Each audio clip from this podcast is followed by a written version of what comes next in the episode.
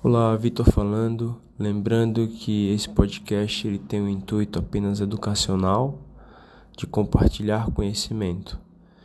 Ele não deve ser levado ao pé da letra para prescrição, para conduta médica. Até porque toda conduta ela deve ser individualizada para cada paciente e os protocolos de cada instituição devem ser seguidos à risca.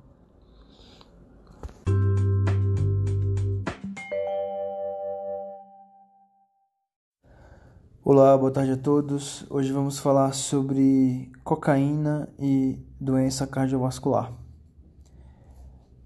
O paciente que é usuário de cocaína, ele é um frequentador do pronto-socorro.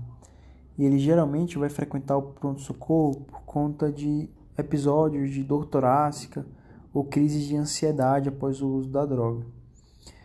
O paciente tem uma dor torácica secundária à cocaína, a gente sempre tem que suspeitar, mesmo que seja um paciente jovem, sem fator de risco cardiovascular, sempre tem que suspeitar que o paciente pode estar evoluindo com um infarto agudo do miocárdio e prosseguir o protocolo de dor torácica da instituição da mesma forma que a gente faz para outros pacientes, né? fazer eletrocardiograma, colher marcadores de necrose miocárdica.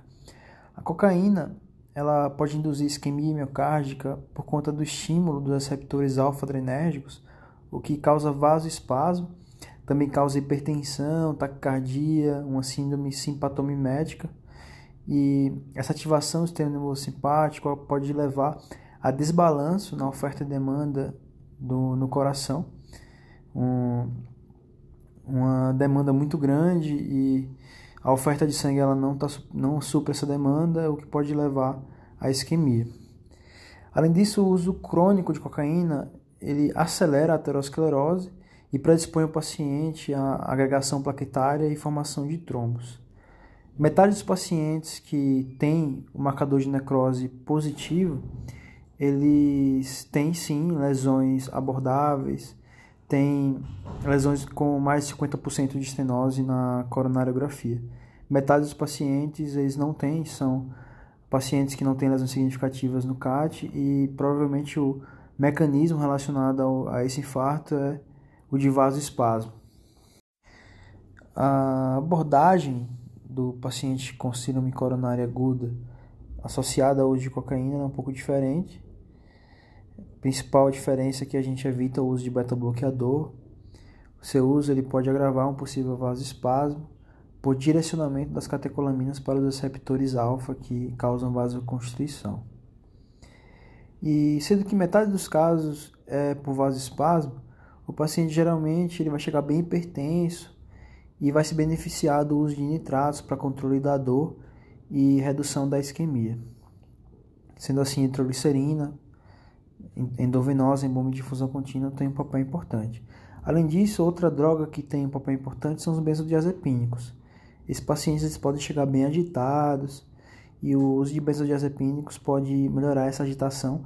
Além disso, o, os benzodiazepínicos eles reduzem a atividade simpática e, consequentemente, melhoram a isquemia e a dor.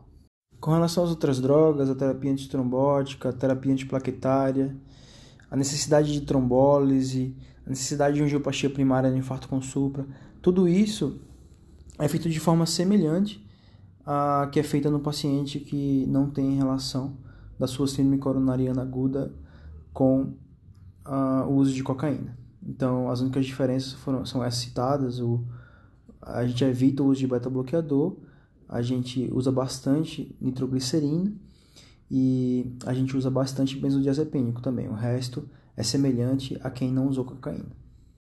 Os pacientes com dor torácica que chegam após o uso de cocaína, geralmente eles são de bom prognóstico. Geralmente são pacientes jovens, sem outros grandes fatores de risco cardiovascular, e a maioria deles é de baixo risco.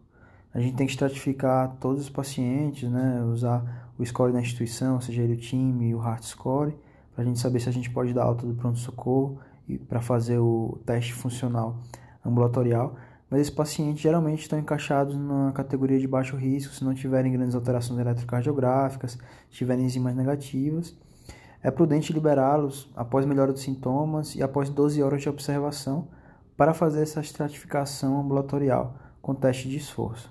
não, na maioria dos casos não há necessidade de internação. Mesmo os pacientes que infartam, eles não costumam complicar. Arritmias acontecem em cerca de 5% dos casos. A evolução para insuficiência cardíaca acontece em cerca também de 5% dos casos. E a mortalidade é de 2% ou até menos em algumas outras séries. Quando as complicações acontecem, geralmente elas acontecem nas primeiras 12 horas. Lógico que tudo isso de baixo risco, baixo, baixo baixa chance de complicação. Tudo isso vai servir apenas para o paciente que é mais jovem, que não tem outros fatores de risco, outras comorbidades importantes. O grande problema aqui é que a maioria dos pacientes ele vai recorrer ao uso e é importante a gente orientar, falar para o paciente dos malefícios da droga e oferecer um suporte psiquiátrico. Com relação às arritmias, o, a cocaína é bastante ritmogênica, Geralmente não são arritmias graves, mas há relação com morte súbita, arritmias ventriculares sustentadas. Apesar de ser rara, essa associação existe. E ela, esse aumento do risco de arritmias ele acontece por diversos mecanismos. O principal deles é o aumento da atividade simpática. E também é um mecanismo importante que é o de bloqueio dos canais de sódio, o que causa prolongamento do QRS e prolongamento do intervalo QT predispondo o paciente a ter tossade pulmonar.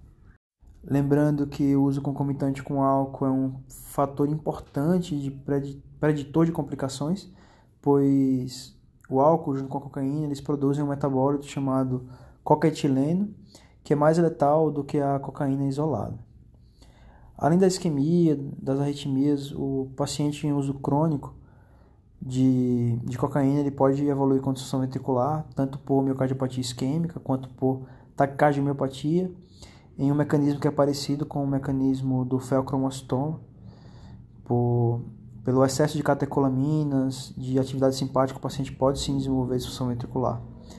Outra coisa que pode acontecer é dissecção de aorta e endocardite nos pacientes que fazem uso intravenoso da droga, principalmente de válvulas direitas.